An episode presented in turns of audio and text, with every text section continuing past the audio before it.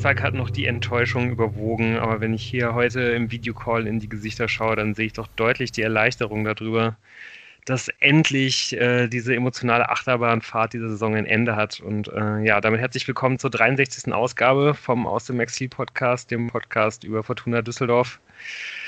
Die vier Fortuna-Exilanten begrüßen euch mal wieder und das heißt der Jan ist in München. Hallo zusammen.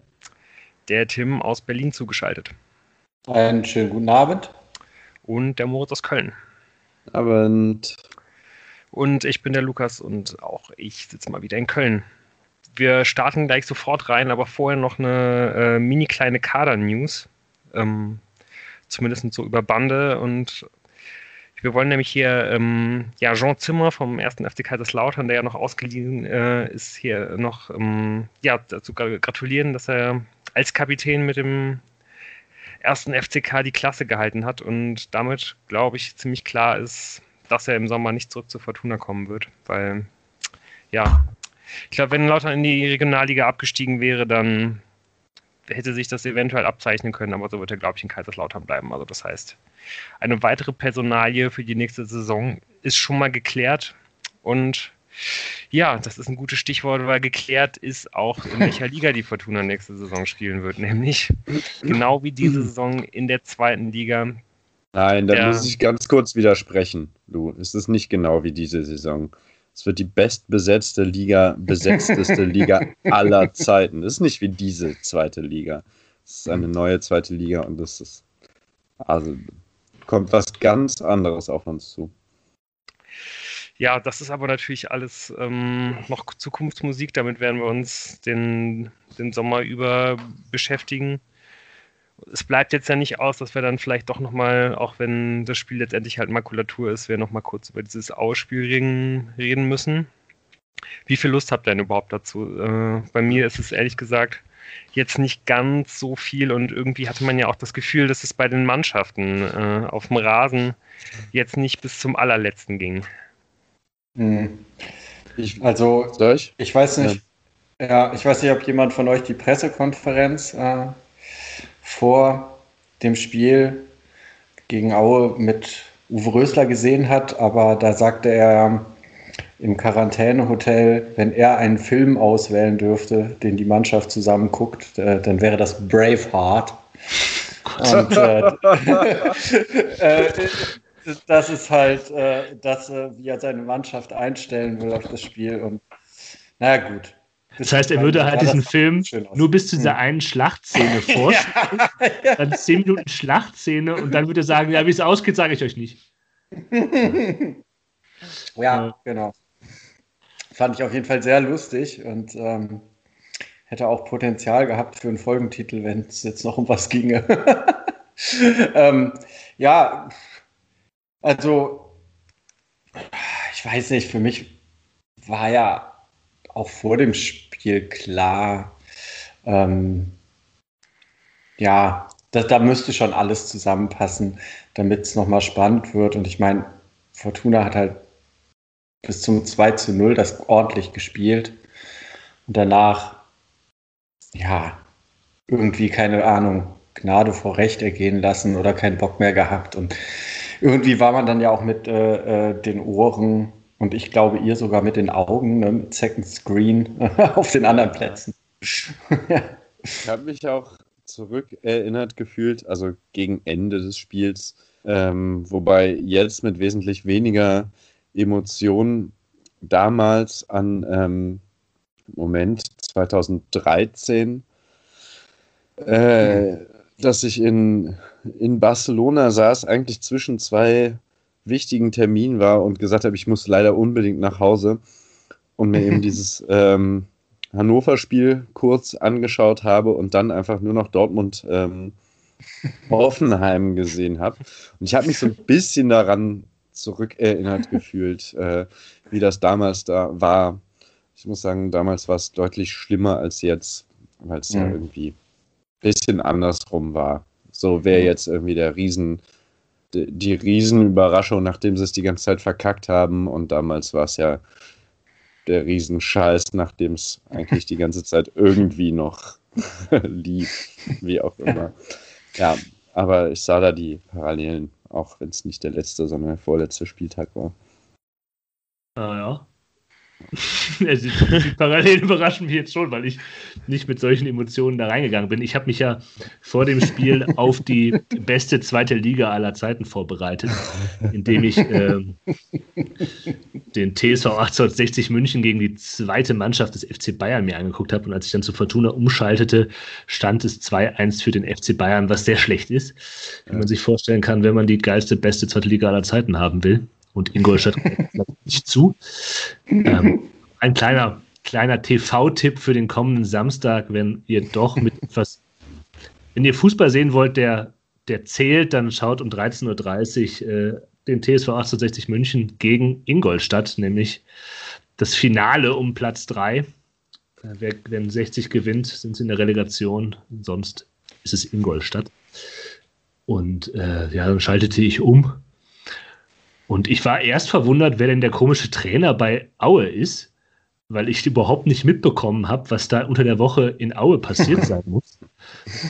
Aber wenig überraschend unterhaltsam mal wieder, äh, weil irgendwie beide Kandidaten, sowohl Dirk Schuster, der ist ja auch schon mal in Augsburg unter komischen Bedingungen da entlassen Stimmt, worden ist.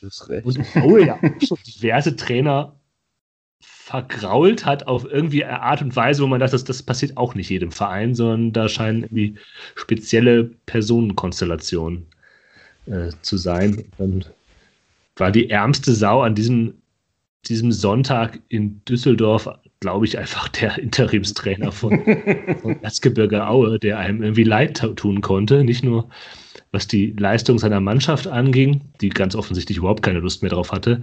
Aber er ist ja nach dem Spiel auch nochmal angegangen worden von ja. einem Spieler und so. Also das war, der tat mir wirklich leid. Ja. Und der saß auch in der Pressekonferenz so, ja, wir wissen, wir wissen alle, dass es alles scheiße ist. Und ich danke den Journalisten, dass sie eine Frage stellen, die nicht sagen, wie scheiße alles ist.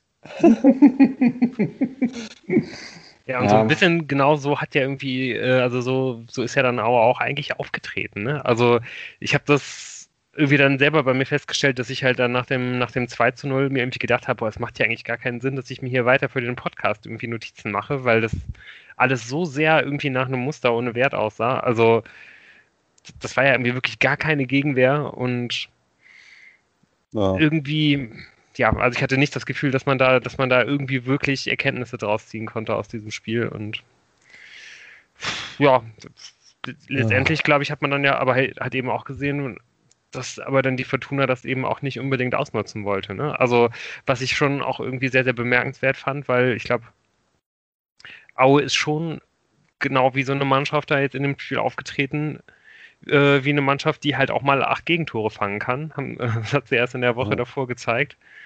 Und nehmen wir jetzt mal an, Fürth hätte unentschieden gespielt, hätte man da vielleicht sogar wirklich äh, irgendwie noch einige Tore aufholen können und sich dann noch in eine Ausgangsposition bringen können, theoretisch. Mhm. Und genau mein Gedanke, beim, als das 2-0 gefallen ist, äh, weil die Gegenwehr von Aue ja nicht existent war, habe ich so gerechnet, okay, 20 Minuten, zwei Tore, also neun sind drin. ja, und ich meine, dass für Leute, die das Spiel nicht gesehen haben, das klingt irgendwie komisch, aber das war schon das Gefühl, das man bekommen hat, weil ja. Mhm. einfach, also klar, die Fortuna ist auch keine, keine schlechte Mannschaft und die können schon Fußball spielen. Und diese, das war auch nicht schlecht, wie, was sie da gemacht haben. Aber 70 Prozent dieses Spielstandes ging zu diesem Zeitpunkt halt auf eine nicht vorhandene Abwehrleistung. Das sind ja zum Teil, ich mir das war noch in der 25. Minute, da hatte sich das ja eigentlich schon wieder ähm, eigentlich wieder gegeben. Aber da hat die Fortuna so einen Pass gespielt. Einmal von der einen Seite quer durch die Mitte ja. zu keinem spezifischen Fortuna-Spieler. So ein Pass, den du niemals, niemals spielen darfst, weil da halt irgendwie ein Gegner normalerweise rankommt und du halt den Konter des Jahres dir einfängst. Aber der kam dann trotzdem zu irgendeinem Fortuna, der in der Nähe des Typen stand, den er eigentlich hätte bekommen sollen, der ihn dann aber verpasst hat. Und okay, wenn du solche Pässe spielen kannst, dann ist halt auch eigentlich alles egal. Wie Lu das halt sagt, ich habe auch keine Notizen gemacht und das ist die Spannung dieser heutigen Sendung. Wie gehen wir durch diese Sendung, ohne dass wir irgendwelche Notizen gemacht haben?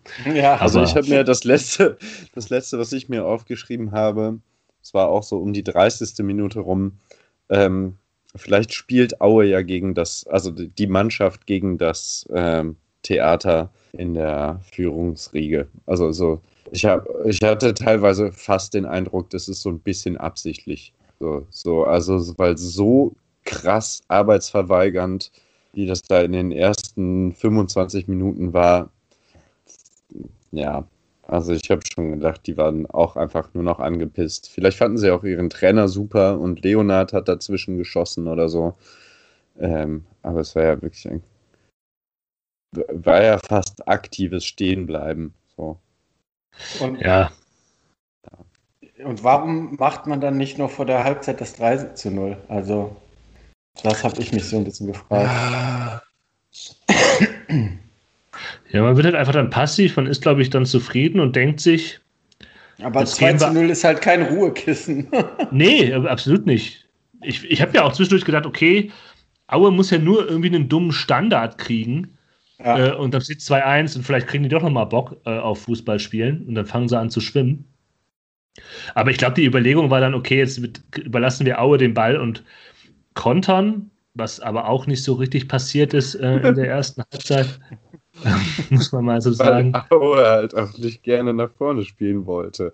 Nee. Da kann man auch nicht kontern, wenn die halt immer die ganze Zeit hinten drin stehen. Ja. Er muss halt hochpressen, um dann zu kontern. Ja, aber da das ist dann auch anstrengend. Ja, ja. Um, ja. ja. Ja, was soll's. Also, ob man da jetzt wirklich noch diese zwölf Tore oder 14 auf Fürth aufgeholt hätte, war ich jetzt auch mal zu bezweifeln. Ich habe so das Gefühl gehabt, die haben gemerkt, jo, das reicht hier. Wir müssen ja auch einfach nur gewinnen. Und äh, ich meine, in der zweiten Halbzeit gab es ja mal ganz kurz so einen Moment, wo Aue irgendwie kurz mal ein bisschen Fußball gespielt hat und dann hat Fortuna relativ schnell einfach wieder gesagt, nö, dann machen wir jetzt auch wieder Fußball. Haben zwar dann kein Tor geschossen, aber äh, nochmal ganz schnell trotzdem so die Lage geklärt und dann Sollen hat Aue halt aufgehört, oder? Sollen wir es so machen? Jeder nimmt sich jetzt noch einen Punkt zu diesem Spiel raus, ein Spieler oder eine Situation oder etwas, was ihm aufgefallen ist, und dann gehen wir da durch. Ja, ja ich finde auch, ja, wir können, da, wir können ja so ein bisschen schauen, was man da jetzt irgendwie noch so, noch so ein bisschen draus mitnehmen kann, auch wenn genau. das, glaube ich, wenig überraschende Sachen waren. Das, was uns aufgefallen ist, ein, zwei Punkte, ähm, Gedanken zu diesem Spiel oder allgemein. Ja, und dann, ja leg mal los, Jan. Ja, mir ist, äh, ich, ich, hätte gerne äh, Ioa rausgenommen und dafür Pettersson gebracht, weil ich dachte, okay, wenn man kontern will, dann ähm, doch mit einem Pettersson, der, das hat mich gewundert, aber ist vielleicht jetzt nicht das ganz große Thema. Aber dass der gar nicht äh, reingekommen ist oder erst spät rein, reingekommen ist. er hat auch noch ein Tor gemacht, ja. Ja, ich weiß, aber der ist halt, ich habe halt gedacht, okay, den, das lässt der Ioha nochmal irgendwie bis zur 60. Ne, die Funkelviertelstunde gibst du ihm noch dann nimmst du ihn raus und äh, bringst Pettersson, der einfach ähm, das Tempo, der wäre einfach perfekt gewesen für, für das Spiel, was die Fortuna dann auch in der zweiten Halbzeit vorhatte. Ähm, und das kam dann aber nicht. Ähm, ja, mein Punkt ist, äh, ich glaube, den offensichtlichen, den man ansprechen muss nach dem Spiel. Schinter Appelkamp nächstes Jahr bitte immer auf der 8 spielen lassen. Habt ihr die Passquote gesehen von Schinter Appelkamp in dem Spiel? 100 Prozent. Ja. ja. Er hat 46 Pässe gespielt und alles sind angekommen. Oh, krass. Man könnte jetzt auch ähm, den zynischen und pessimistischen Blick haben. Die Fortuna muss auch deswegen nächstes Jahr dringend aufsteigen, damit der Appelkamp für mehr Geld verkaufen kann, dann im folgenden Sommer. Nördlich der 10 Millionen. Nördlich der Benito-Raman-Grenze von 6. Haben wir da eigentlich schon drüber gesprochen? Ich weiß es gar nicht mehr. Egal. Nein, wir haben nicht darüber gesprochen. Aber ich möchte nie wieder darüber sprechen. machen wir nach der nächsten Hauptjahre. Also, Lou, ich muss ganz ehrlich sagen, ich bin ähm, positiv überrascht. Aber dazu später. Oder nicht mehr. Ist auch egal. Ich weiß jetzt gar ah. nicht, was du meinst. Egal, äh, fangen wir jetzt erstmal an. Hier, komm, mach, mach mal weiter mit deinem Punkt, Moritz. Okay, mein Punkt ist, ähm, ich war vor allem am Anfang, aber auch doch immer mal wieder hocherfreut über die äh, rechte Angriffsseite. Wir haben jetzt sehr viel die linke Seite immer mit Peterson und Kutris, die natürlich ein sehr starkes Duo da äh, in der letzten Zeit geformt haben. Ähm, da jetzt die linke Seite leider lahmgelegt war aus Gründen, äh, hat die rechte Seite das übernommen. Und Simbo und Klaus haben ziemlich gut zusammengespielt, natürlich unter Mithilfe der Auer. Aber ähm, hat mir sehr gut gefallen und äh, bei Simbo fand ich auch wieder, dass er, nachdem er jetzt irgendwie wieder einen Hänger hatte, doch dann auch wieder eine ziemlich sehr gute Leistung gebracht hat und äh, das lässt auch hoffen. Und Felix Klaus habe ich auch immer noch das Gefühl, ähm, der wird uns hoffentlich viel Freude machen und äh, ich bin froh, ihn im Kader zu haben. Das Problem bei Felix Klaus, und dafür kann Felix Klaus nichts, ist einfach diese eine Million Ablösesumme. Ja. Und die ja. damit einhergehende Vermutung, wie viel der in diesem Kader verdienen wird. Äh, dafür gesagt, da kann er halt nichts für, aber dafür muss er halt absoluter Leistungsträger sein. Und ich sehe das Potenzial, das kann er sein. Und ich bin auch froh, dass er da ist. Aber so ein bisschen Gepäck trägt er mit sich rum. Aber das merkt man mittlerweile nicht mehr. Er spielt sich halt frei und das ist gut zu sehen, sodass da in der nächsten Saison er richtig durchstarten kann. So. Ja. Und es gibt wirklich keinen im Kader, der sich so hart, das hatten wir ja auch bei diesem Elfmeter letzte Woche, wenn, egal, ihr wisst schon, ja. der geht wirklich dahin, wo es weh tut. So, der, der holt die Fouls raus, weil er sich umtreten lässt. So, und ähm, da gibt es sonst nur vielleicht noch Botze, der sich so in diese Zweikämpfe legt. Ähm, das ist schon auch eine. Also der, der steckt, hat wirklich äh, äh Nehmerqualitäten. Ist er der Nachfolger von Sascha Rösler, meinst du? Ja, ja, dafür ist er nicht meckerig genug. Und, äh, das kann ja noch werden. nicht die ganze Zeit den Schiedsrichter und den gegnerischen Torhüter an und so. Aber ja. Er hat das System Fortuna noch nicht ganz äh, inkorporiert. Aber äh, bevor da, jetzt Lou seine Erkenntnis mit uns teilt, dieses Spiels, ähm, wollte ich noch mal eben auf, äh, weil wir jetzt vom, vom Rucksack, den Klaus mit sich rumtragen könnte, potenziell geredet haben, noch mal kurz auf die Pressekonferenz nach dem Spiel äh, zurück, weil Jan ja auch am Anfang angedeutet hatte, dass er so Mitleid hatte mit dem Interimstrainer von Erzgebirge Aue.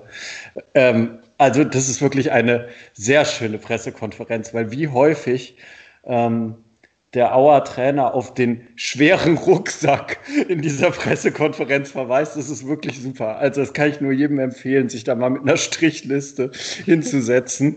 Und ich glaube, es fällt mindestens zehnmal der Rucksack, mit dem man angereist sei nach acht Gegentoren. Oder mit einer Flasche Killepitch hinsetzen. Ja. Ja, aber ich glaube, ich frage mich einfach wirklich, was da passiert ist. Ne? Ich meine, es kann ja diese acht Tore und dann Dirk Schuster und sein Co-Trainer, das ist wahrscheinlich sein, mit dem er immer da äh, durch die Lande zieht, dass die, dass die halt eine Krankmeldung einreichen, um dann nicht. ja. Ich meine, wann hat man denn sowas schon gehört? ja. nächste, Woche, nächste Woche Krankenschein. Dirk Schuster. Ja, Lou noch deine Takes.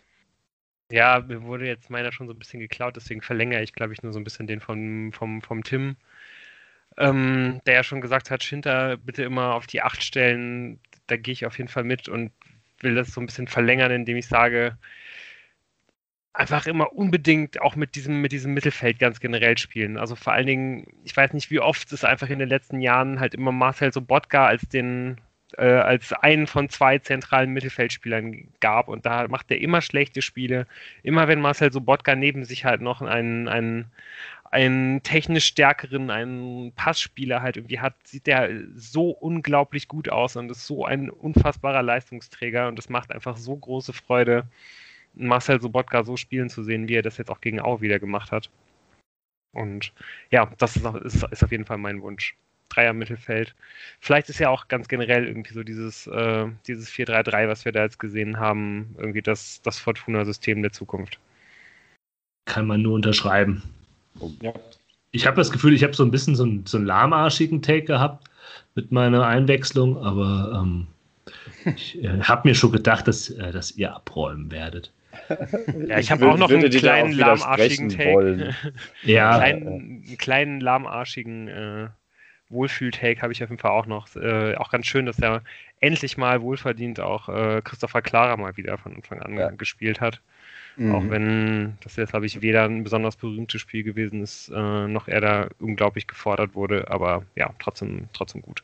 Auch er, also ja, er hat schon vor allem auch die Bälle weggedroschen. Ja, aber also ich meine, was er wirklich kann, das kann er in äh, jedem Testspiel besser zeigen als in so einem Spiel. Gegen einen motivierten äh, Oberligisten. Oder? Ja, genau. Ja, ich glaube, ihr merkt, äh, wie, wie, wie schwer wir uns tun, hier äh, irgendwie noch vernünftige Sachen zu diesem Spiel zu sagen. Und ich glaube, wir sind ganz froh, wenn wir da jetzt einen Deckel drauf machen können. 3-0 haben die übrigens gewonnen. 13-0 Sieg gegen Aue. Damit kann die Fortuna vom fünften Platz schon nicht mehr, schon nicht mehr verdrängt werden. Also auch das ist ja irgendwie gar nicht so schlecht. Also ich erinnere mich, dass es auch noch gar nicht so unglaublich lange her ist, wo wir hier noch drüber geredet haben hier sechs Punkte Spiel des kleinen Mannes und so weiter, ähm, dass die Fortuna wenigstens irgendwie noch versuchen soll, noch ein paar Plätze nach oben gut zu machen, da der Aufstieg ja wirklich schon unglaublich sicher vergeigt schien damals. Und ähm, ja, ich meine, jetzt muss man sagen, immerhin werden sie mindestens Fünfter, vielleicht werden sie auch noch Vierter und ja, auch das ist ja gar nicht mal ja. ganz so schlecht. Ähm, ich glaube, um also dieser fünf lässt, lässt sich auf jeden Fall bilanzieren, alles hat ein Ende, nur die Saison hat drei. Also gefühlt war das ja jetzt mindestens das dritte Ende dieser Saison. Ja, aber diesmal ist es deprimierend und traurig. Diesmal ist es wirklich vorbei, Tim. Man kann nicht auf nächste Woche hoffen. Es kann nächste Woche nichts mehr Absurdes passieren. Ja, aber ja. Vielleicht, vielleicht wird ja Kiel nach, nach, im Nachhinein noch der ein oder andere Elfer aberkannt, damit die nicht mehr 15 Punkte geschenkt bekommen haben, sondern nur noch sieben und dann Neunter werden. Ja, ich meine, wenn äh, Jan die Sendung beginnt, mit einer wärmsten Empfehlung, um Spiel, äh, sich das Spiel um Platz 3 anzugucken, wohlgemerkt der dritten Liga nächste Saison, dann äh, ist da schon viel Wehmut dabei. Dieses äh, Endspiel hätte ich vielleicht gerne gehabt, auf der anderen Seite auch vielleicht auch nicht. Ist? Warum hättest ja, du das denn nicht haben wollen? Weil, weil, weil ich mir äh, ähm, äh, schon ausgemalt habe, sollten wir heute über so ein Endspiel reden, äh, äh, dass ich davon ausgehe, dass das wieder so ein oh, man hat wieder einen Spieltag Hoffnung und äh, dann wird sie wieder zerstört Spiel wird. Also ja, das, das, man hätte da Spiel. in Fürth äh, ja nicht mal im Vorbeigehen gewonnen und äh, von daher. Lass das auf jeden Fall mal nicht Klaus Allofs hören. Also ich weiß nicht, äh, habt ihr hier das, äh, das Allofs-Interview im Fortuna YouTube-Kanal gesehen? Der ist ja dem, dem Interviewer fast äh, an die Google gegangen, als er ihm,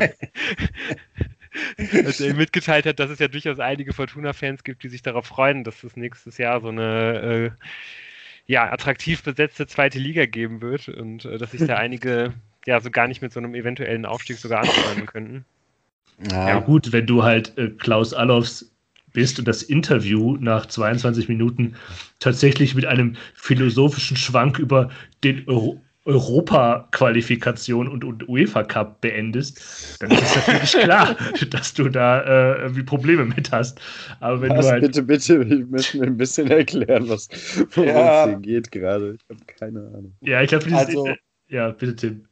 Ja, also äh, es ist tatsächlich so, äh, dass er auf die Einordnung, wo der mittelfristig äh, Fortuna angesiedelt sein sollte im Profifußball in Deutschland, äh, sehr weit ausholt und irgendwann dann auch nochmal davon redet, äh, dass ja äh, europäische Spiele das Salz und der Pfeffer in jedem, jeder Fußballerkarriere äh, wären. Und ja, also das ist das Fernziel anscheinend. Mhm. Was denn mal mit Visionen und Träumen?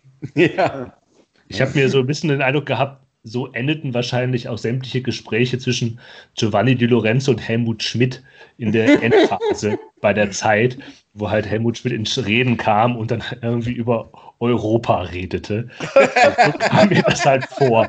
Äh, ich habe mir halt echt gedacht, das ganze Interview war ja schon so. Ich sag mal, es wurden jetzt nicht die interessanten Fragen gestellt, und dann am Ende, ja, Europa, das ist natürlich schon besonders schön. Ja, ja sag bloß. Aber warum ja. sagst du das als Funktionär bei Fortuna Düsseldorf? Ja.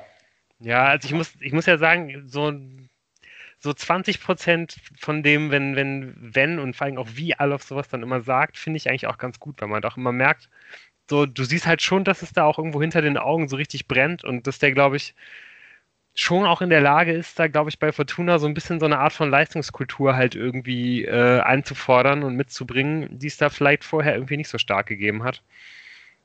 Aber trotzdem habe ich immer das Gefühl, sobald Klaus Allofs gerade irgendwas sagt, ähm, geht es immer darum, den, den, den zweiten Schritt, äh, den man äh, sofort im Anschluss an den ersten machen will, äh, aber schon irgendwie im Blick zu haben.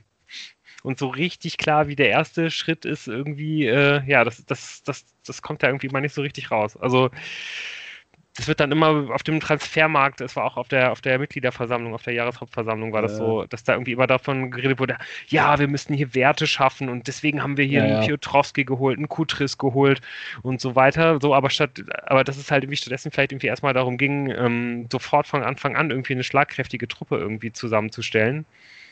Ähm, ja, weiß ich nicht. Da, da, da wurde halt gar nicht, da wurde gar nicht so viel von geredet. Oder die Leute, die man dann genau dafür geholt hat, haben dann irgendwie auch nicht eingeschlagen, so, sondern man hat halt irgendwie nur diese Spieler geholt, die ähm, ja, die halt irgendwie dann schnell zu einer Wertsteigerung führen, führen sollen. Das tun sie aber nicht, wenn man halt noch ein zweites Jahr zweite Liga spielt. Also ich glaube, man kann, auch wenn man drei oder vier Christopher Klaras und Petersons äh, holt und so weiter und so fort, das bringt ja nichts, wenn halt, ja, super leid, wenn das jetzt wieder so, so, so, so furchtbar zynisch klingt, aber wenn dann halt so ein Spielerwert von einem David Kovnatski ähm, ja, dadurch, dass der jetzt nochmal ein äh, weiteres Jahr zweite Liga spielen wird, äh, der, der, der rauscht wirklich in den Keller. Und das ist ja auch das, was man im David Kubniatski gerade ansieht, wenn er spielt. Ne? Also der ist ja einfach auch komplett, komplett frustriert so und ja, ich finde halt, wenn man das, um bei diesem Alofs-Interview zu bleiben, ähm, was vor drei oder vier Tagen auf dem Fortuna Düsseldorf YouTube-Kanal hochgeladen ah, worden ist. Vor dem Spiel. Ja, ja. Ja, ja. Äh, das kann man sich dann nochmal angucken, wer, wer das noch nicht gesehen hat. Aber ich fand ja genau seine Ausführungen zu den Transferaktivitäten waren, die Frage war halt auch, das meine ich, es wurden ihm keine interessanten Fragen gestellt, weil die Frage ging da gar nicht drauf. Aber die fand ich so, um es mal vorsichtig zu sagen, underwhelming, weil er ja einfach Allgemeinplätze rausgehauen hat, die er zu jedem Zeitpunkt in den letzten zehn Jahren so hätte sagen können, nur vielleicht nicht diesen Sommer. Weil alles, was er gesagt hat, sind so, ja, das stimmt, ja, bla blub und ablösefreie Spieler wollen das natürlich auch kompensiert haben im Gehalt und keine Ahnung was. Das will ich ja auch nicht sagen, dass das falsch ist und er hat da viel mehr Ahnung davon als ich. Aber ich hätte mir gewünscht, dass er, gerade wenn er dafür da ist, so ein bisschen das große Ganze im Blick haben, nicht nur über die Auswärtsreisen nach Bukarest in der ersten Runde des UEFA Cups äh, zu sprechen, sondern auch darüber, was halt dieser Sommer, der jetzt auf die Fortuna zukommt, der ganz konkrete Transfersommer, der jetzt kommen muss, die Kaderplanung, was das eigentlich bedeutet und wie man da eben, ob er das auch teilen würde, dass es eben eine besondere Situation ist mit Corona, mit dem vielen Problem, die andere Vereine haben, mit dem viel weniger Geld, das im System drin ist. Ähm, ob es länger dauern wird, ob man eben doch wenn man eine gewisse Strategie fährt, vielleicht weiß er es auch nicht, aber darüber hätte man mal sicher Gedanken machen können oder er hätte darüber ja auch mal ein bisschen philosophieren können ja, oder so. Spannend, ja. ähm, das wäre interessant wir, gewesen. Wir, wir sollten ihn einladen. Hm? Wir sollten ihn einladen. Einmal hier äh, im Podcast ein Sommerinterview. Und gute Vor Fragen äh, stellen und nicht nur hm. über Europa reden, sondern auch. Äh ja, ich finde, also man hat auf jeden Fall deutlich gesehen, äh, wir haben ja schon häufiger dieses Interview vom Präsidenten vom SV Sandhausen äh, angesprochen. Aufgrund äh, der Interviews, die man da jetzt sehen konnte, ähm, würde ich schon sagen, es sieht ganz danach aus die Gewissheit hat man natürlich nicht, äh, was hinter den Kulissen passiert, aber es sieht für mich danach aus, als wäre der SV Sandhausen weitaus besser äh, auf den jetzigen Transfersommer vorbereitet, als es, als es die Fortuna ist. Und wenn man sich mal so anguckt, welche Mannschaften äh, auch schon alles irgendwie ein oder zwei ablösefreie, auch teilweise richtig gute Spieler verpflichtet haben, äh, auch die, die, die Erstligisten oder absteigenden Erstligisten halt schon, so da frage ich mich halt schon, was die Fortuna einfach gerade macht. Also irgendwie, sie hat ja schon einen Spieler verpflichtet. Ja, ja. ja und einen Spieler, Erstens. von dem wir gesagt hätten, das hätten wir gut gefunden. Einen Drittligisten ja. mit Potenzial. Also, ja, aber der war halt zum Beispiel auch nicht ablösefrei. Und äh, man hat da schon auch relativ viel Geld dafür äh, auf den Tisch gelegt, dass man da jetzt halt jemanden im Sommer 2021 aus der dritten Liga holt. Aber gut, es ja, steht auf einem anderen Blatt. Aber generell fand ich auch sehr, sehr interessant, dass für mich in diesem Interview eigentlich durch, durch alles, was irgendwie Alos gesagt hat, so ein bisschen durchklang, ähm, dass der halt irgendwie unbedingt mehr Geld möchte. Also ich meine, das ja. ist ja irgendwie, das ist ja ganz klar. Mhm. So natürlich möchte man immer irgendwie äh, möglichst viel Geld zum Operieren haben. Aber das wirkt so ein bisschen so wie eigentlich auch das, was man von, ja, wie eigentlich auch das, was man bei Alos halt generell bei seinen letzten Stationen halt irgendwie gesehen hat, als dann bei, bei Werder Bremen irgendwann, als sie sich irgendwann nicht mehr für die Champions League qualifiziert haben und dann halt mal wieder ein bisschen kleinere Brötchen backen mussten, hat er das überhaupt nicht hinbekommen, dieses ja, dieses sinkende Schiff halt irgendwie aufzuhalten. Und ob die jetzt dieses Jahr aus der ersten Liga absteigen oder nächstes Jahr, ist halt auch egal. So. Und äh, ja, und bei Wolfsburg hat er halt auch, weiß ich nicht, hat er es halt irgendwie mal ganz kurz geschafft mit diesem unfassbar riesigen finanziellen Aufwand, den die da jedes Jahr fahren, irgendwie mal eine ordentliche Mannschaft zusammenzustellen. Und ich glaube, die sind immer Vizemeister geworden.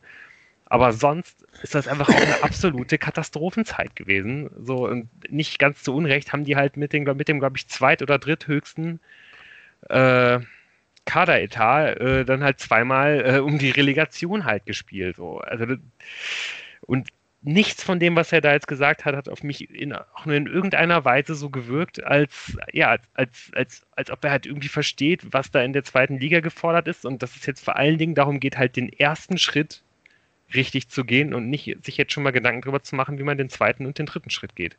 Hat er denn, hat er denn in diesem Video, weil er hat, äh, in dem Interview, weil er hat das ja bei dieser Jahreshauptversammlung auch schon so ein bisschen seltsam formuliert, so von wegen, äh, man sollte sich jetzt aber, also ja, ja, von wegen, okay, wir sind ein Verein und werden, werden äh, keine AG, aber man sollte sich jetzt auch nicht noch zusätzliche äh, Wettbewerbsverzerrungen selbst in die ähm, oder Wettbewerbsnachteile selbst verschaffen und hat ja dann auch nochmal irgendwann äh, gesagt, es könnte eine Ausgliederung von Bereichen geben. Nein, nein, und nein, nein.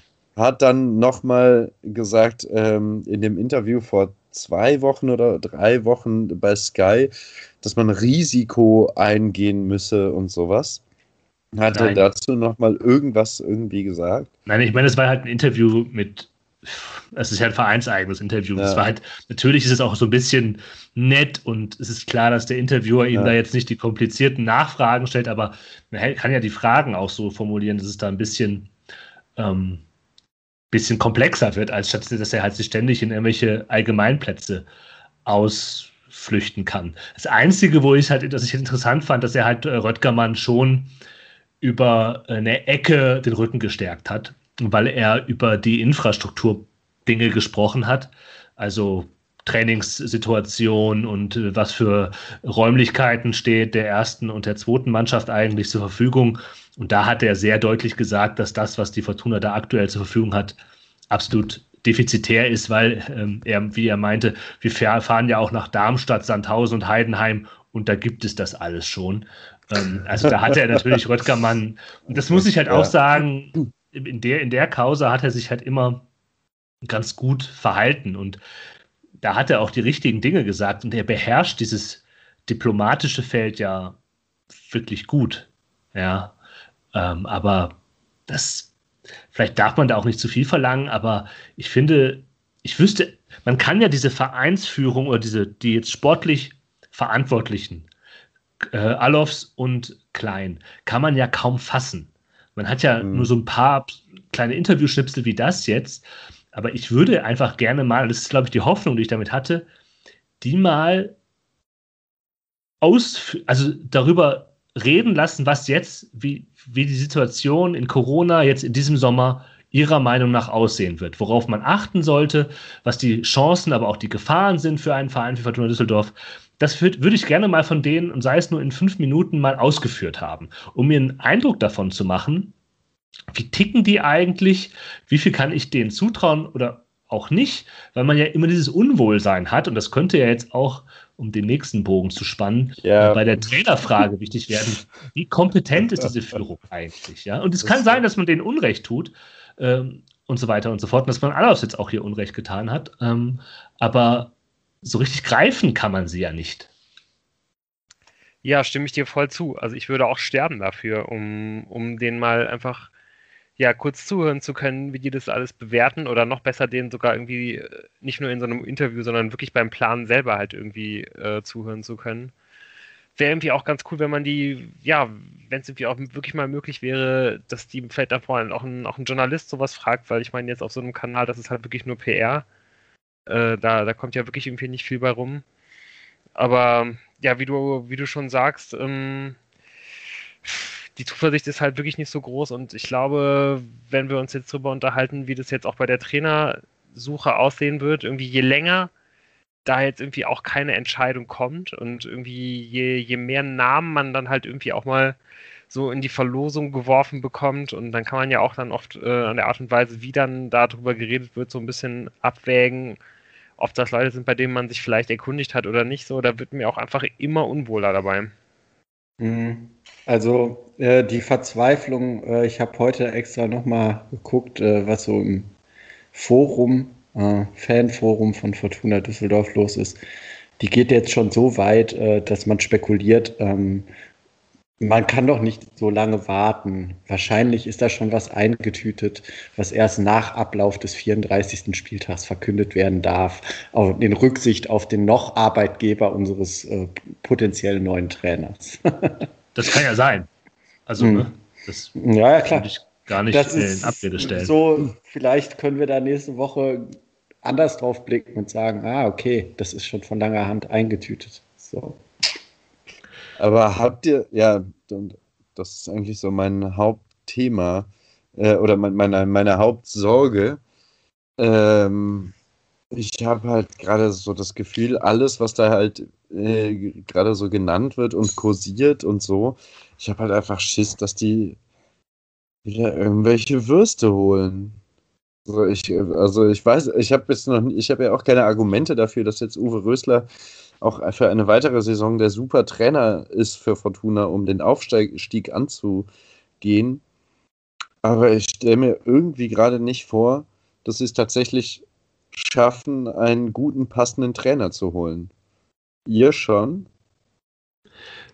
Naja, ich, ich kann das halt einfach nicht richtig einschätzen. Ich, man kann, wenn man wenn im, im Sommer oder jetzt nach der Saison diesen aktuellen Transfer letzten Transfersommer durchgehen, der ja nicht einfach war, wo eben auch ein großer Umbruch gemanagt werden müsste, kann man ja sowohl als auch sehen. Ne? Man kann halt mhm. Spieler sehen, wo man sich denkt, pff, ja gut, Edgar Pripp, ne? Borello hat nicht so geklappt, aber auch Spieler, wo man denkt, ja, gut. Und ich wüsste gerne, deshalb ist ja diese Sehnsucht danach da, einfach mal Ausführungen von denen zu hören, darüber, was jetzt kommt, dass man halt ein bisschen ein Gefühl dafür bekommt. Und es kann ja auch sein, dass diese ganzen Äußerungen, wir hängen uns ja auch ein bisschen in der Sandhausen-Äußerung, äh, diesen Einschätzungen von, äh, von dem Präsidenten da auf. Es kann, mag ja auch gute Gegenargumente dagegen geben. Es kann ja auch sein, dass Alofs das halt mit, mit guten Punkten valide gegenargumentieren kann, dass er sagt, ja, gibt hier diesen Punkt, aber sehe ich halt nicht. Und ähm, ich merke auch, wie meine Perspektive auf Uwe Rösler sich halt verändert hat. Weil man ja, wenn es halt um nichts geht, kann man ja schön reden und sagen, ja, also Rösler, Ende der Saison. Aber jetzt, wo man wirklich konkret davor steht und sagt, okay, der ist mit einer gewissen Wahrscheinlichkeit nächste Saison nicht mehr Trainer, dann ist man eben schon sehr, dann bin ich sehr dabei zu sagen, naja, aber ich weiß ja, was ich an ihm habe. Mhm. Und das ist vielleicht die Sicherheit, nach der ich jetzt suche, weil ich sie bei den Vereinsverantwortlichen nicht finde. Da habe ich die Sicherheit nicht. Ja? Da habe ich eher das Unwohlsein, das du beschreibst. Und bei Rösler weiß ich halt, was man bekommt.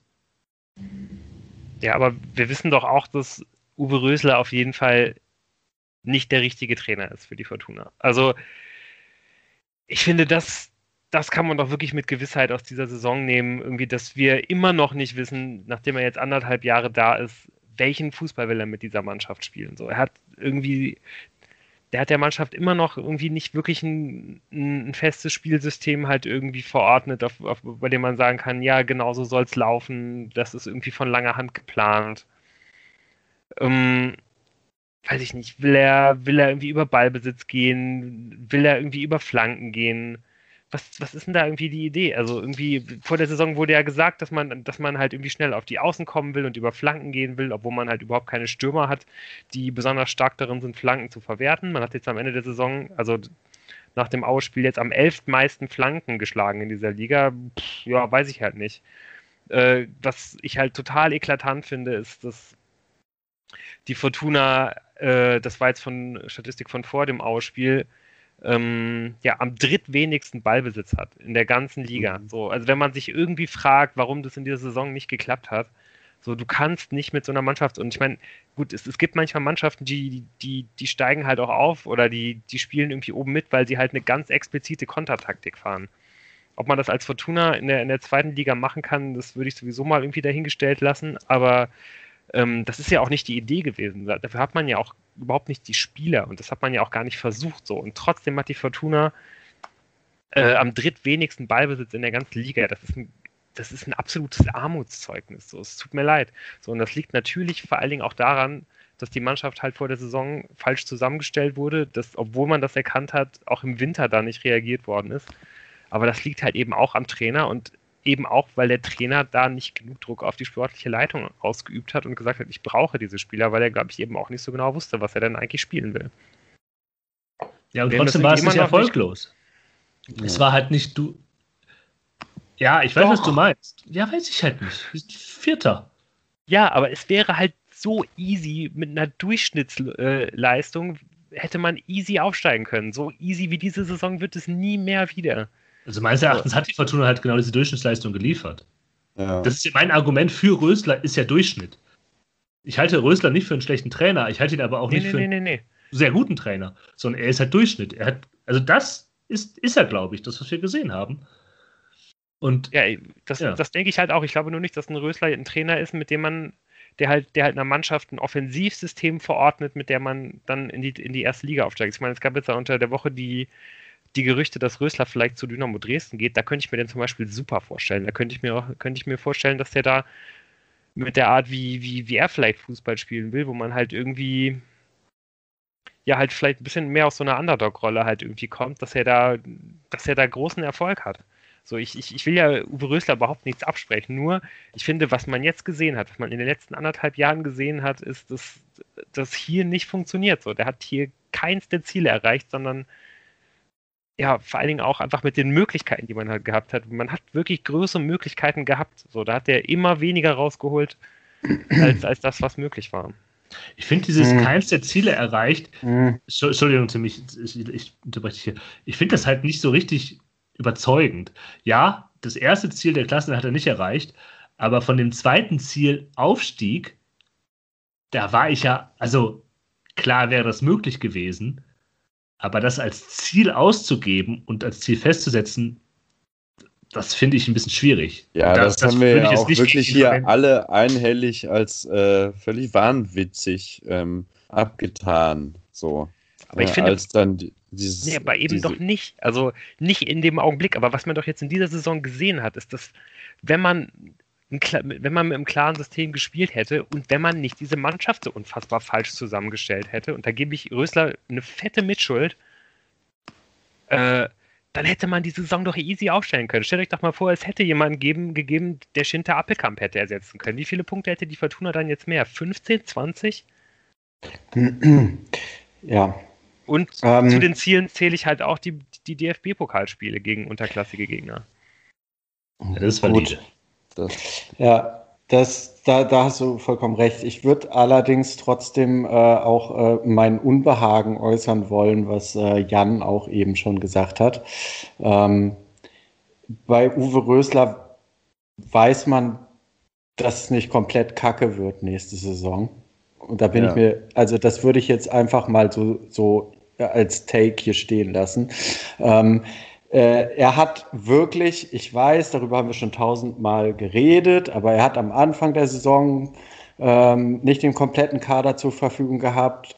Dann sind zwischendurch immer wieder Spieler ausgefallen. Äh, Dann natürlich, er hat nicht ähm, äh, ein, sein System durchgedrückt. Er hat ein bisschen gesucht, was aber auch mit den vielen Ausfällen zu tun hatte. Ähm, und er hat jetzt auch in seiner, der Pressekonferenz nach dem Spiel gegen äh, Aue, was ja sowas wie die Heimabschiedspressekonferenz äh, für ihn möglicherweise gewesen ist, ähm, das gesagt, was er jetzt auch, wenn er mit den Verantwortlichen unter der Woche reden wird, er da nochmal wiederholen wird, ähm, dass bestimmte Dinge halt Zeit brauchen. Und ähm, ich muss ganz ehrlich sagen, solange ich jetzt nicht den Übertrainer sehe, habe ich da auch ein mulmiges Gefühl. Auf der anderen Seite können wir genauso gut in einem Jahr hier äh, äh, sitzen und sagen, ähm, gut, er hat es nicht weiterentwickelt. Äh, ich will nur trotzdem noch mal äh, in den Raum äh, stellen oder in die Runde werfen. Ähm, in einer Tabelle der letzten zwölf Spieltage steht Fortuna punktgleich mit dem SV Darmstadt 98 auf Platz zwei der Tabelle.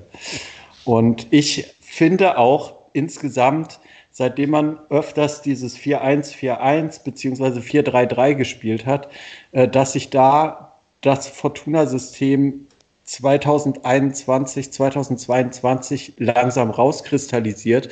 Und das hat ja auch nicht die Mannschaft dem Trainer diktiert, sondern er hat noch mal was anderes probiert. Und äh, diesen Plan B, über den wir die halbe Saison geredet haben, der ist da jetzt irgendwie sichtbar und das könnte der neue Plan A sein. Und ah, ich bin mir momentan nicht so sicher, ob da nicht Kontinuität und da wächst was zusammen und die Mannschaft steht auch voll hinter ihm glaube ich.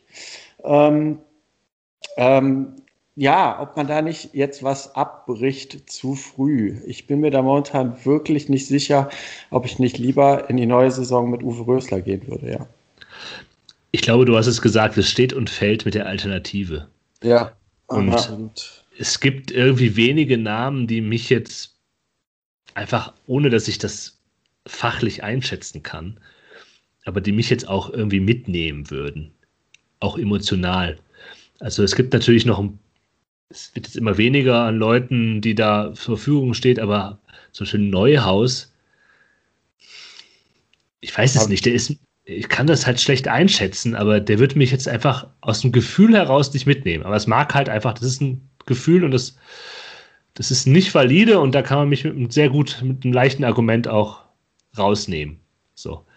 Ähm, also wenn ich, jetzt, ich auch, ja, ja. Ja. persönlich, also so, ne, wenn man sich so ein paar Interviews und so mit dem anguckt, habe ich halt einfach nicht besonders Bock, dass der Fortuna-Trainer ist. So. Aber ja, aber es ist halt so, ja. wie viel legt man da auf Sympathienwert? Aber ja, zum Beispiel bei Breitenreiter, da gehe ich aber nach Hause. Ja, ja, ja also der da, ist fürchterlich. Ja, vollkommen. Ja, klar. Ja, also ich glaube, ähm, das ist ja auch der, das ist ja auch ein Punkt, der würde ich euch überhaupt nicht widersprechen. Also ich, ich finde nur, wenn man, wenn man die Saison analysiert, dann kann man schon durch, durchaus zu dem Schluss kommen, dass man sagt, dass man es halt Uwe Rösler nicht zutraut und dass man einem anderen Trainer das sehr wohl irgendwie zutrauen würde. Ich gehe eigentlich mit euch komplett mit, dass ich auch eigentlich der sportlichen Führung nach den Fehlern, die in den, in den letzten 18 Monaten gemacht wurden, das eigentlich nicht zutraue, dass da jemand Besseres kommt. So, ich habe sogar auch sehr, sehr große Sorgen, dass man da halt, ja, also gerade auch wenn man da jetzt dieses Alofs-Interview nochmal heranzieht und auch alles, was er sonst irgendwie gesagt hat, also der, der, der redet so viel davon, immer nur von Bundesliga-Zugehörigkeit ist wichtig und wir müssen hoch in die Bundesliga und der Traum von der Bundesliga. Wenn man sich dann anschaut, mit wem der, ähm, ja, mit welchen Trainern und mit was für Leuten der irgendwie in seiner Karriere zusammengearbeitet hat und mit wem er Erfolg hatte, dann ist es einfach genau prädestiniert dafür, dass der irgend so einen alten Weggefährten zu, äh, zu, zurückholt. So und ich bin mir eigentlich fast sicher, dass der auf jeden Fall Dieter Hacking angefragt hat. Ja. Ich bin ich mir fast sicher. Ich habe wirklich einen riesen Schreck bekommen, als jetzt Thomas Schaf bei Werder Bremen für ein Spiel eingesprungen ist. Weil ich glaube, wenn der jetzt wenn der damit jetzt schon wieder irgendwie äh, dann doch wieder im Trainer-Game ist, so, da wird Kläuschen den auf jeden Fall nach der Saison auch mal anrufen. Vor allen Dingen, wenn, äh, wenn, wenn Bremen und Fortuna nicht in derselben Liga spielen sollten. Also man kann es ja dann einfach mal versuchen. Und ich glaube, genau so, das sind halt die Art von Trainer, ähm, ja, auf die man halt zugeht. Und ich glaube, wovon man sich halt komplett verabschieden kann, ist, dass man halt irgendwie jemand, ja, jemand Innovativen dazu holt, irgendwie jemand Neuen dazu holt, jemand, der bei der Fortuna den nächsten Schritt gehen will. Das muss ja auch gar nicht so schlecht sein, wenn man halt jemanden holt. Also ich glaube zum Beispiel, dass ein Uwe Neuhaus bei der Fortuna, ähm, ja, der würde halt, ich glaube, der würde halt ungefähr die Arbeit machen, die Uwe Rösler auch gemacht hat und man hätte halt noch die Chance, dass es halt noch ein bisschen besser wird. So, so würde ich das ungefähr einschätzen. Da mhm. weiß man, was man bekommt. Das werden ja. irgendwie irgendwas um die 60 Punkte, vielleicht ein bisschen mehr, so und ja, und dann guckt man halt mal, so ob das reicht. So, es kann aber auch wieder Fünfter oder Vierter irgendwie bei, bei, bei rauskommen. Und ja, aber ist das, das ein gutes Argument für Uwe Neuhaus? Weil da musst du ja sagen, hat denn die Konstanz nicht auch einen Vorteil, wenn du sagst, das ist, das ist Uwe Rösler mit ein bisschen Plus? Ja, aber Konstanz ist halt immer nur gut, wenn man halt, also Konstanz ist nur gut, wenn man die richtigen Leute dafür hat, ne? Und ich glaube, dass man halt jetzt gerade halt, man, man muss ja eben auch Rösler nicht mal entlassen, sondern dieser, dieser Vertrag läuft aus. Ich finde wirklich nicht, dass Rösler sich hier nachhaltig bewiesen hat, so, weil irgendwie immer, wenn wir jetzt hier über Rösler geredet haben, dann war immer das Argument, ja, aber guck doch mal auf die letzten zwei Spiele, so, da war es doch jetzt irgendwie ja. wieder mal ganz ordentlich, so, das, das ist es halt nicht, so, also irgendwie, das, das, das reicht mir halt wirklich nicht aus. So. Und, und vor allen Dingen, weil das dann ja auch eigentlich immer in Situationen gewesen ist, wo, ähm, ja, wo es halt nicht ums große Ganze ging und immer wenn es ums große Ganze ging, ja, hat die ja. Mannschaft halt letztendlich nicht überzeugen können. Okay, das kann man so. auf jeden Fall ihm vorwerfen. Bei Spielen, wo man dann wieder in Schlagdistanz kam, hat die Mannschaft auch was in schon die Erstligaspiele anging. Äh, äh, ich meine, äh, gerade das Spiel äh, in Berlin. Ja, äh, vorher das gegen Augsburg war viel schlimmer. Ja, genau. Also äh, wenn es um, um, um was ging, hat die Mannschaft sich immer dämlich angestellt und auch in den Pokalspielen und also das stimmt schon. Also ähm, ich finde, dass Lou auch kein, vor der, hä? Hm. Ich finde, Lou hat einfach hat auch alle gute Argumente. Also ich finde, das, das stimmt ja einfach. Und vielleicht stimmt auch einfach beides. Ja, es gibt gute Gründe, Uwe Rösler zu entlassen. Es gibt aber, das Problem ist halt einfach, es gibt aber auch gute Gründe, davon auszugehen, dass die Vereinsführung nicht die beste Entscheidung fällen wird. Und das ist dann halt die, die Abwägung, die man für sich treffen muss. Mhm. Dass eine Alternative ja. einfach nicht so geil ist. Gut, die Angst also, vor der also Alternative bleibt. Darf ich noch eine Sache, ähm, weil wir da sind, sind wir zwar schon weitergegangen, aber trotzdem möchte ja nochmal nachhaken, weil ähm, es ging um diese Aussagen von dem Präsidenten von Sandhausen, ähm, der ja gesagt hat, uh, da wird im Sommer ganz schön viel los sein und manch einer wird sich da umgucken. Ähm, aber das, was wir jetzt gerade der Fortuna-Führung vorwerfen, ähm, ist ja eigentlich das Gegenteil. Also der sagt ja, jo, im Sommer wird sich einiges mischen und alles wird äh, neu und anders und da werden eben viele Spieler auf Gehalt verzichten müssen, so wie sie sich das jetzt gar nicht vorstellen. Wenn du jetzt anfängst, die Leute zu kaufen, bevor das ja. Chaos ausbricht, dann begibst du dich ja vielleicht in, in finanzielle äh, oder, oder gibst du finanziell mehr her, als du müsstest weil eben diese Situation noch nicht eingetreten ist.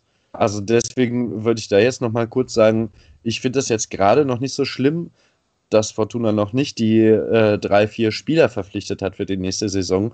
Vor allem, wenn man das aus der Perspektive sieht, die eben dieser Sandhausen-Präsident da in diesem Interview zum Besten gibt. Wie gesagt, das, was wir letztes Jahr eigentlich so ein bisschen erwartet hätten mit diesem Corona-Transfermarkt, der eigentlich dann jetzt erst so richtig zu tragen kommt. Ähm, ja, vielleicht ist es wirklich eine Chance.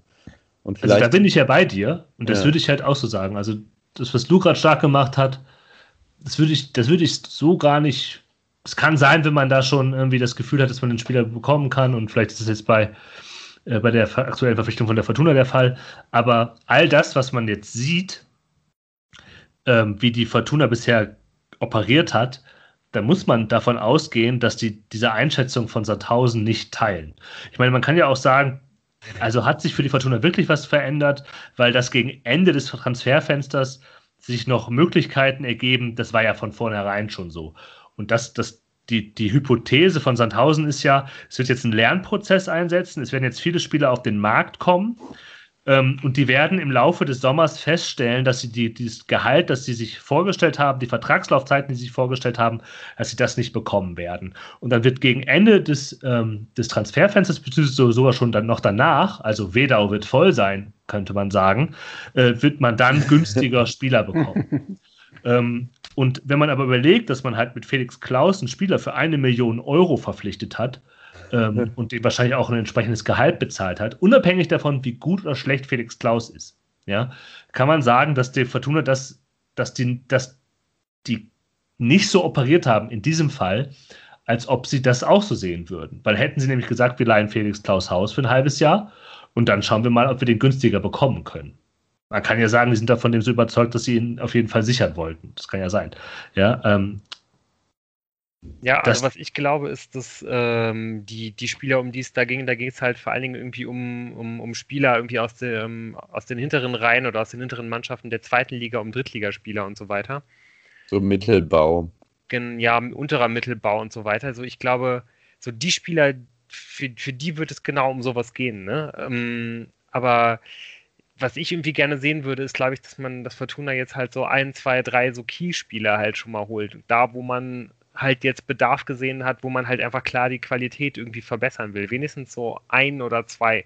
So, und was ich aber stattdessen sehe, ist, dass man jetzt halt richtig viel Geld auf den Tisch gelegt hat für, ja, für den viert oder fünf wichtigsten Mann auf der Außenbahn aus der dritten Liga. So. Und ich glaube, da hätte man wahrscheinlich jemanden halt später, also ich glaube, jemand von dieser Klasse, das sind genau die Spieler, die es wahrscheinlich auch noch am Ende des, des Transfers, äh, Transfermarkts halt geben wird. Also ich will jetzt hier Schipnowski überhaupt nicht ähm, nicht kritisieren. Ich bin ja auch genau derjenige, der auch immer gefordert hat, dass man halt genau aus, ähm, aus diesen Niederungen ja irgendwie auch mal Leute holen muss. Und wenn man wirklich davon dem überzeugt ist, finde ich das ja auch gut. Aber auch das ist ja auch eigentlich nur so ein, so ein Felix-Klaus-Transfer im Kleinen. Das ist halt einfach sehr, sehr viel Geld auf einer Position, wo jetzt nicht sofort gerade Bedarf besteht. Es besteht woanders viel, viel mehr Bedarf so, aber da legt man schon mal richtig, richtig viel Geld halt ähm, ja, auf, den, auf den Tisch. Und das finde ich auf jeden Fall bemerkenswert. Außerdem hat ja auch noch Alofs in diesem Interview gesagt, dass man ähm, ja in Zukunft noch weiter davon wieder weggehen will, dass man so viel, äh, dass man so viel ausleiht, so dass man ja äh, wieder das berühmte Werte schaffen, dass man wieder mehr eigene Werte schaffen will und dass man halt irgendwie nicht mehr so viele Leute ohne Kaufoption halt aus der ersten Liga ausleihen will. Aber wer ist das jetzt gerade aktuell? Danso. Bello? Danso. Bello Danso.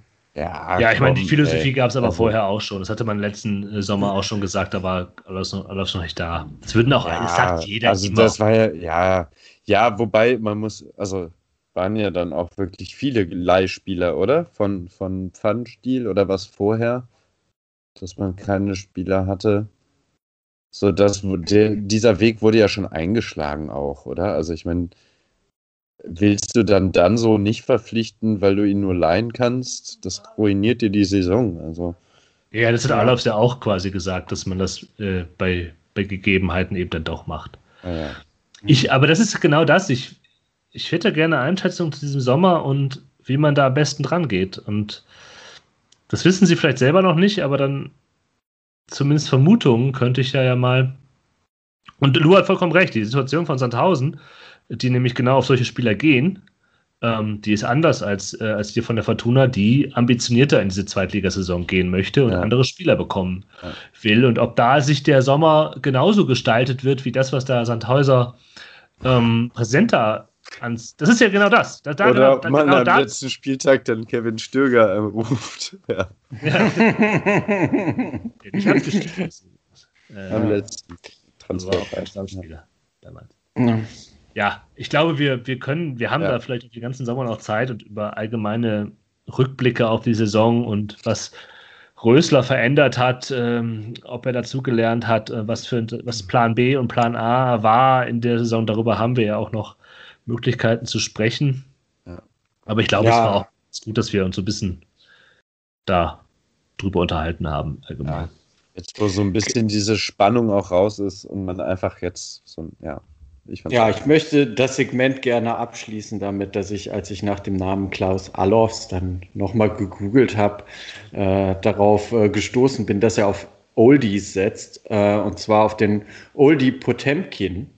Ähm, denn sportlicher Höhepunkt äh, ist äh, beim Dortmunder Grand Prix Trial ein mit äh, 15.000 Euro dotierten Rennen, was letzten Donnerstag stattfand, äh, über 1750 äh, Meter. Äh, da wurde das achtköpfige Feld angeführt von Potemkin aus dem Besitz von Ex-Fußballnationalspieler Klaus Allofs und der Stiftung Gestüt Fairhof. Äh, der Wallach ist mit seinen zehn Jahren das beste Beispiel für die Härte und Ausdauer deutscher Vollblüter.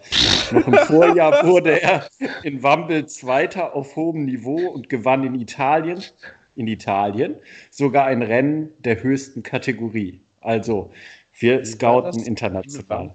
Zweiter. Ja, auf hohem Niveau. Und sogar in Italien hat er ein Rennen äh, auf höchster Kategorie gewonnen. Also, ja, eben. Ja. Die Erstliga-Zugehörigkeit sieht man da auch wieder. Bei äh, Klaus Allofs geht es auf jeden Fall ja. immer nur auf höchstem Niveau um Leistungsfähigkeit. Der weiß, wovon er redet. Ja, und jeder, der sich mit Pferderennsport auskennt, kann uns gerne schreiben, wie dieses Rennen einzuordnen ist, der Dortmunder Grand Prix Trial. Vielleicht ist es nicht mal die zweite Liga des Grand Prix. Wir wissen es nicht. wir wissen es einfach nicht.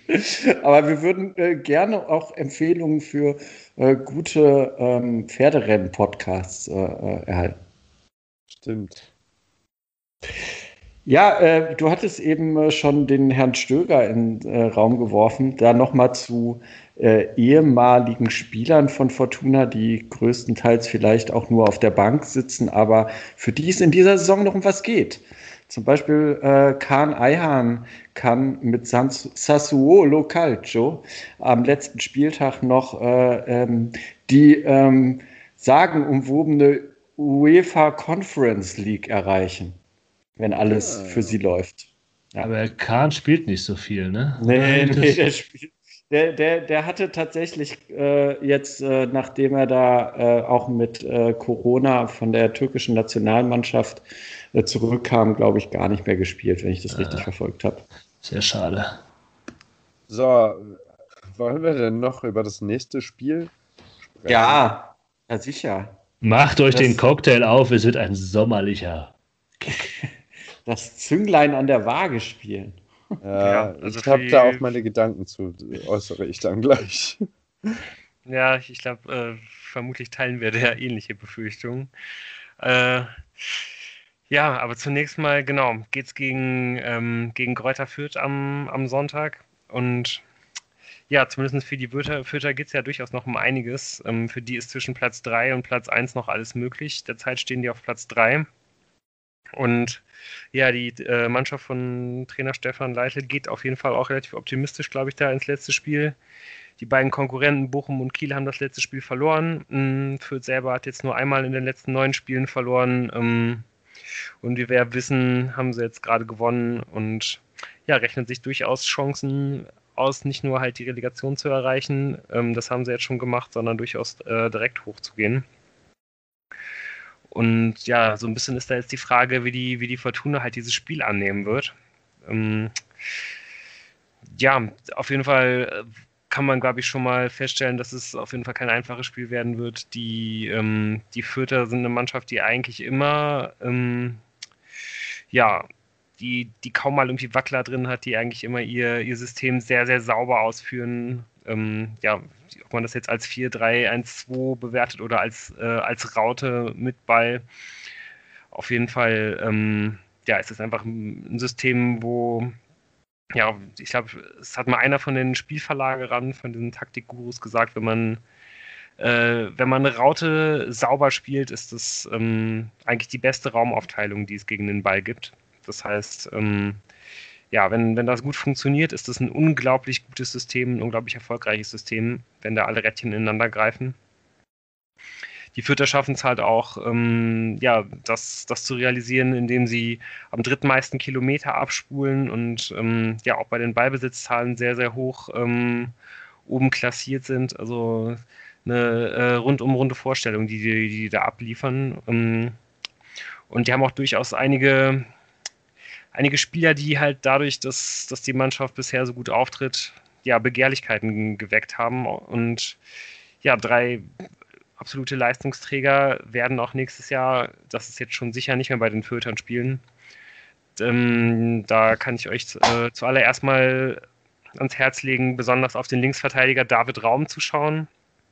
Da ist, glaube ich, schon seit sehr, sehr langem klar, dass der nächste Saison zur, zur TSG Hoffenheim wechselt. Unglaublich äh, starker Vorlagengeber, immer wieder Vorstöße nach vorne, der schlägt Flanken, das ist wirklich ein absolutes Gedicht. Standards ganz genauso, aber vor allem die Flanken unglaublich gefährlich, scharf, mit richtig viel Schnitt. Das ist wirklich ein Traum, äh, da, da, da zuzuschauen. Der hat wirklich in der zweiten Liga nichts verloren.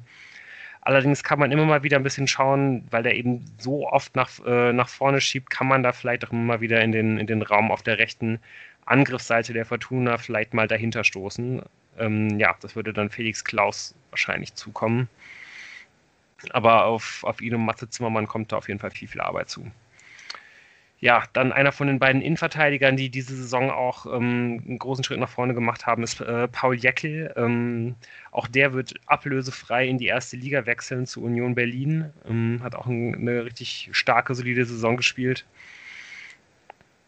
Und ähm, ja, ein weiterer Abgang ist der Zehner Sebastian Ernst, den hat sich Hannover gesichert. Ähm, ja, torgefährlicher Spieler, spielt auch einen guten Pass, hat man auch mehr oder weniger selber entwickelt. Ähm, ja, aber wie gesagt, geht jetzt halt zu Hannover.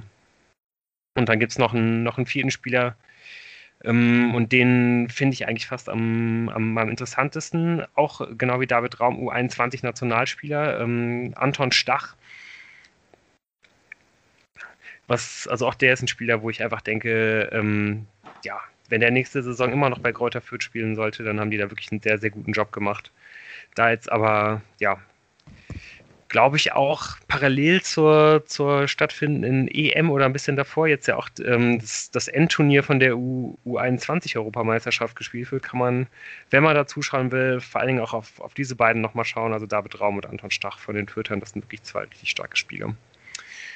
Und falls ihr euch dann immer noch fragt, wie es eigentlich sein kann, ähm, ja, dass Fürth so weit über der Fortuna spielt, ähm, ja, Branimir Gotha und Harvard Nielsen im Sturm haben drei Tore mehr geschossen als Ruven Hennings, Kenan Karaman und David Kopniatski zusammen. Wenn man da jetzt noch die Elfmeter rausrechnet, äh, sieht das Ganze noch schlechter für die Fortuna aus. Und ja, ich habe auch so ein bisschen Sorge, dass, ähm, dass sich halt dieser Trend dann letztendlich am Sonntag halt irgendwie auch verfestigen wird und dass die Fortuna da jetzt auch vielleicht nicht irgendwie mit, mit der größten Leidenschaft äh, in dieses Spiel gehen wird, weil irgendwie das gegen Aue ja auch schon so aussah, als ob man da irgendwie nicht nochmal bis zum allerletzten gehen will. Glaube ich auch. Und ähm, ich würde das Ganze, so eine zum Beispiel 0 zu 4 Niederlage der Fortuna, doch auch irgendwie mit so einem gewissen lachenden Auge ähm, begleiten, weil ich einfach so richtig keinen Bock habe, dass die Kieler mit ihren 24 geschenkten Elfmetern so hochgehypt werden. Und äh, ja, ich habe da, also ich, es ist mir wirklich so zuwider. Bei Fürth hat man, glaube ich, die ganze Zeit immer gesehen, was die können und dann auch vielleicht mal Schwächen und so. Aber ich finde, dieses Kiel-Bild ist so verzerrt, dass, dass es mir wirklich mittlerweile sehr sauer aufstößt. Und deswegen äh, würde ich es mittlerweile eher den Fürtern gönnen, direkt aufzusteigen? Hm. Oh, ich weiß es nicht. Also irgendwie ist es führt auch so ein Verein, den ich einfach ja. immer schon, gegen den ich immer schon große Abneigungen gehegt habe. Irgendwie so ein bisschen so das, das Paderborn Bayerns oder. Ja, aber doch aus reiner so. Langeweile, oder? Also. Ja. Nee, Fürth war immer schon so ein bisschen so, äh, da gab es diese ganzen Hoffenheims und Leipzigs noch nicht. Und nur weil das ist, Fürth ist so ein bisschen wie Union Berlin. Die profitieren davon, dass halt noch so viel mehr Scheiße rumläuft und dass man dann nicht sieht, wie kacke die sind. Äh, und das ist beim, ich habe es nämlich genauso, äh, das sind halt Profiteure des Elends. Und ich habe das gleiche Gefühl äh, wie, wie du, Lu. Es wird bei mir immer schon so ein Verein, nee. Nee. Einfach nee. Und ich kann das nicht begründen. Das ist völlig irrational. Ich tue damit dann auch sehr unrecht. Das ist aber so. Ja. Deshalb, das, das Gefühl habe ich bei Kiel. Das ist total, totaler Quatsch. Aber das Gefühl habe ich bei Kiel halt nicht. Und ich kann aber dein Argument, ähm, Moritz, auch nachvollziehen. So ist es nicht. Ja, also ich sag mal, äh, seitdem äh, dann auch klar ist, dass Hertha BSC nächstes Jahr äh, weiterhin in der ersten Liga spielen wird, ähm, mache ich mir ja schon meine Gedanken, wenn dann da wieder Zuschauer in den Stadien sein können. Was wären denn schöne Touren? Natürlich gibt es schöne Touren nach Rostock und Dresden hoffentlich. Also nach Dresden ziemlich sicher, nach Rostock mal schauen. Ähm, aber ich hätte auch auf jeden Fall, könnte ich mir eher vorstellen, ähm, an einem schönen Tag, nicht irgendwie an so, so Mitte der Woche im Februar, nach Kiel zu fahren, eher als nach Fürth. Und äh, du könntest doch. Ja. Ja. Aber deshalb ähm, hoffe ich auch, dass Fürth hochgeht und Kiel drin bleibt. Könntest ja, wahrscheinlich muss man auch einfach an die alte Försterei, Tim, wenn du da noch hm? Round abdecken willst. Könntest doch jetzt auch am Wochenende in die alte Försterei, oder nicht? Warum? Wird dann nicht auch mit Publikum schon wieder beantragt? Ja gut, aber was interessiert mich das? Ich glaube, Fortuna spielt nicht da. Das war beim letzten Bundesligaspieltag letzt, letztes Jahr. Ja, ich glaube, so oder so wird man bei dem Thema genau äh, wie bei der Rösler-Frage halt auch ähm, ja, irgendwie die Ambivalenz aushalten müssen. Ähm, Fürth ist scheiße und Kiel ist scheiße und ähm, Union Berlin sowieso. Ja, in dem Sinne. Ja.